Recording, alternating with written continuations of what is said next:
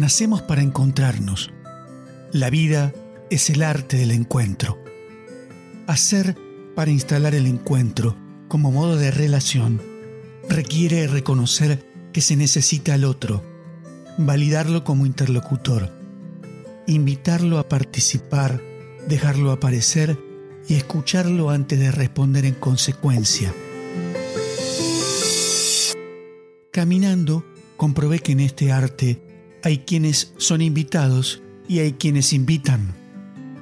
No es lo mismo, pues estos últimos ponen a un costado sus propias certezas, abriendo espacios para la percepción de los pensamientos de los demás, construyendo con los otros una nueva posibilidad, algo nuevo, común y posible para todos.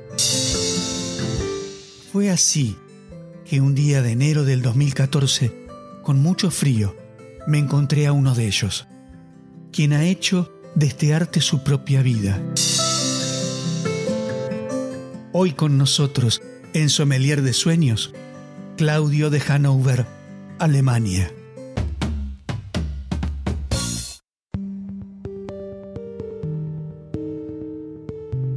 Hola Claudio, gracias por estar aquí con nosotros en Sommelier de Sueños. Contanos un poco quién sos, cómo es tu familia, con quiénes has crecido. Me llamo Claudio, tengo 51 años y vengo de la hermosa provincia de Mendoza. Tengo una hermana que se llama Diana. Mi hermana es eh, profesora en la escuela número uno en la Regoleta y bueno, mis padres son jubilados y viven en Villa Urquiza, que es un barrio hermoso. Siempre que voy a Buenos Aires, lógicamente estoy en Villa Urquiza.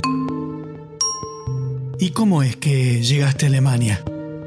Bueno, ¿cómo llegué a Alemania? Yo partí de Argentina y llegué a España por el tema del idioma. No me dio lo que yo esperaba y de ahí me fui a Italia.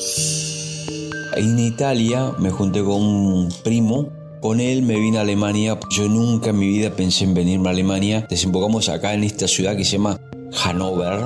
Y como la infraestructura, la forma de Hannover es increíble. Tiene un casino, un lago y unos parques. Igual, igual que en Mendoza.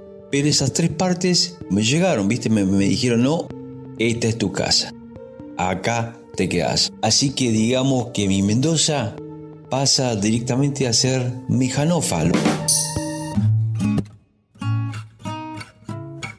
¿Y qué hiciste hasta donde estás y con quién estás? Fui conociendo gente, conocí a la que sería un poco más adelante mi esposa. Eh, y bueno, ya nos casamos y ya me quedé. Me asenté y comencé a trabajar para la Volkswagen, la fábrica de auto, una filial que quedaba en Wissendorf, que es a 20 kilómetros de Hannover. Me adapté a Hannover y conocí otras personas. Mis amigos continuaron a ser mis amigos, mis amigas. Conocí mucho más argentinos, muchos latinos, porque los barrios, imagínate. Y se formó un círculo, me formé un círculo, o alrededor mío se formó un círculo de amigos y amigas espectaculares, ¿no? Más sumando más a la gente que yo ya conocía. Rodeado de amigos, según mi opinión, es estar rodeado de suerte.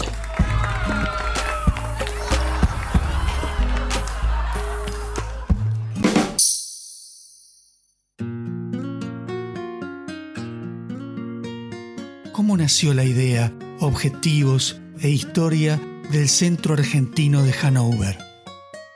Este, conocí lo que en esa época eran Cuatro Gatos Locos, el Centro Cultural Argentino en Hannover. Tomé participación como un integrante más, no estaba en la comisión y lo que hacíamos era juntarnos una vez al mes en un restaurante y nos prestaban una sala para pasar una película, que, que en esos momentos era solamente una, era Porcelio Olmedo yo voy a buscar otro médico.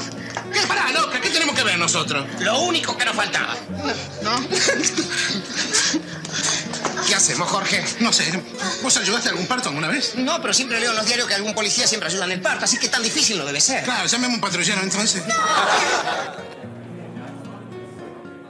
Todas las películas de, la, de esa época, 70 y 80, ¿no? del cine argentino, las pasamos para reírnos, juntarnos, para reírnos, pasar un buen momento. Eso fue al principio hasta que formamos una comisión de la cual yo no estuve y a partir de la tercera comisión comienzo yo a tomar participación ya oficialmente. El club comienza a crecer no porque yo estaba, sino por la situación. Comenzamos a pasar este, películas un poco ya más importantes, comenzamos a darle la importancia que se le merecía y se le merece al cine argentino, a tal punto que, bueno, que hoy en día tenemos un éxito tremendo, tremendo, ¿viste? Toma, te doy mi teléfono. Sí, dale. Para. Métete. Aunque ya tomamos un café. Métete, métete que te estás empapando. Dale. Porque quiero que me llame. Sí, ya sé. Cuando vos te propones algo, métete. Laura. No voy a poder dormir. Yo tampoco. Novia, tiene novia, tiene novia. ¿Qué haces? Están en pedo. Con esta lluvia están hablando de pedo vos de chupar algo. No, no, no, no, yo no voy a tomar nada. Mañana tengo que ir a buscar laburo, que da más laburo que laburo. Mañana empiezo a escribir. Tengo una idea para un cuento. Nosotros antes de, de la pandemia, esta de la pandemia, hacíamos conciertos con artistas que vienen de paso por, por Europa. Tratamos de darle una mano, en conseguirles algún concierto, algún local, o nosotros mismos en su defecto preparamos, si nos prestan la sala, algún concierto para ese grupo, solista, o un grupo que esté de paso por, por Alemania, ¿no? Tenemos una muy buena conexión con otros eh, clubes argentinos, que son, somos siete en realidad, oficialmente en toda Alemania. Nos juntamos ya una vez al año en la embajada para intercambiar eh, proyectos, opiniones, etcétera, etcétera, etcétera, ¿no? Una vez al año eso está muy bueno. Y bueno, eso es lo que nosotros hacíamos antes de Corona y esperamos que después que pase esto también de continuar con lo mismo que veníamos haciendo, a pesar de que en Alemania por lo menos consideramos que hasta octubre, hasta octubre recién nos vamos a poder pasar cine o tal vez noviembre.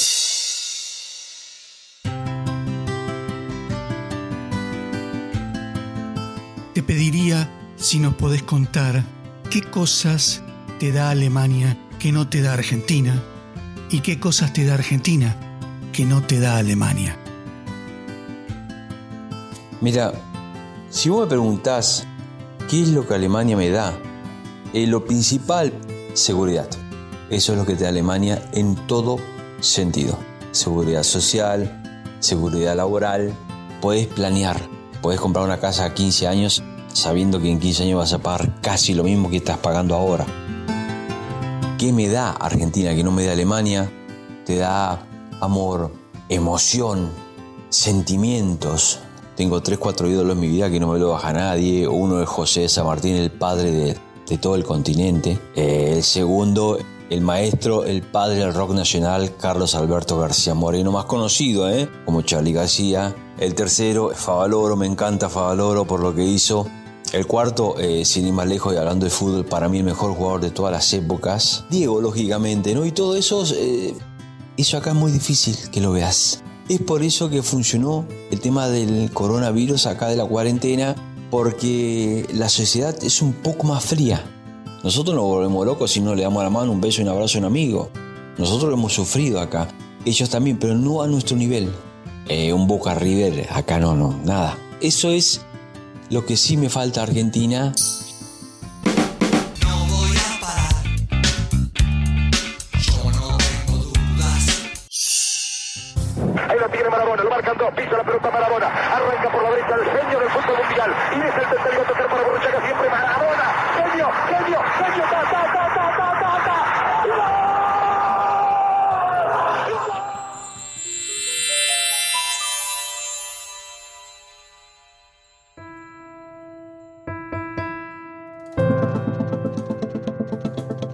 ¿Y qué es lo que significa para vos el centro argentino de Hannover como un espacio, un lugar donde se promueve la conexión social? Bueno, mira, significan tantas cosas. Significan amistad, pasión, ¿no?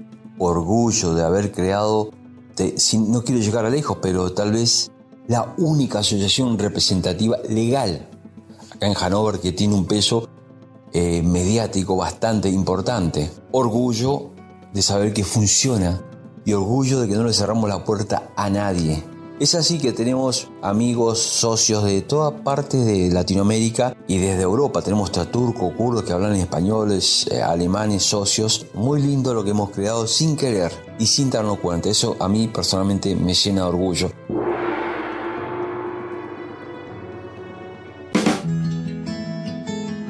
Te voy a contar, por ejemplo, una anécdota pequeña, muy pequeña. Tenemos una, una amiga del grupo que no venía casi nunca al cine, no podía porque vivía a 300 kilómetros, eh, a 170 y 160 kilómetros de Hanover. Para no decir el nombre, vamos a poner Jacinta. Vamos con Jacinta. Jacinta, venite al cine, venite al cine, venite al cine, hasta que la chica vino al cine. Y ese día cayó Thorsten, que era un amigo de un costarricense. Y Thorsten conoció a Jacinta. Una sola vez se fueron y se casaron. Increíble. Tenemos dos casos en el centro que se han conocido a través del centro, se han casado y uno de los dos matrimonios han tenido hijos y es, es, tremendo, o sea, a través del centro. Lógicamente que han pasado otras situaciones de gente que se ha conocido y han estado juntos y después se han separado, pero ha sido un, una coincidencia, por eso eh, siempre tengo esa anécdota. La otra vez también cuando lo filmamos a Enrique Pinti, lo filmé en Buenos Aires y nos mandó un saludo a todos nosotros del Centro Cultural Argentino Hanover, ¿no? Es un detalle lindo.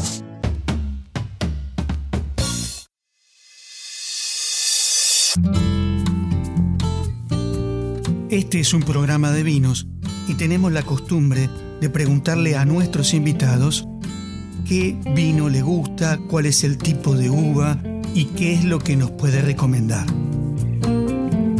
Eh, vengo de Mendoza, el vino que más me gusta de todos es el Malbec, con esa uva negra, ese color, viste, que cuando vos metés el Malbec a una copa de vino, movés la copa y el vino tiene que llorar, caen como una lágrima, ¿viste? Ahí te das cuenta el vino, la calidad de Malbec, ¿no? Eh, la característica incluso en su color oscuro, su aroma un poco a cereza, ¿viste? Y en la boca se te derrite, es como un manjar. Dulce, espectacular, suave, ¿no? Ahora, si me preguntas de, una, no sé, de una, de una firma, de una, ¿cómo se dice? De un nombre, te puedo tirar, por ejemplo, el trapiche, que me gusta mucho, es un Malbec, el Cabernet Sauvignon también del Trapiche me encanta. Y si vamos más allá, para ocasiones especiales, por ejemplo, siempre compro el Trapiche Malbec eh, de la finca Coleto. Fíjate que es, bueno, eh, se cosecha en el Valle de Uco, se procesa allá también. Y el Valle de Uco es una zona espectacular. Eh, no tengo idea si por eso saldrá el vino tan bueno. Pero de la finca Coleto he tenido oportunidades varias de probarlo y la verdad que me he quedado anonadado.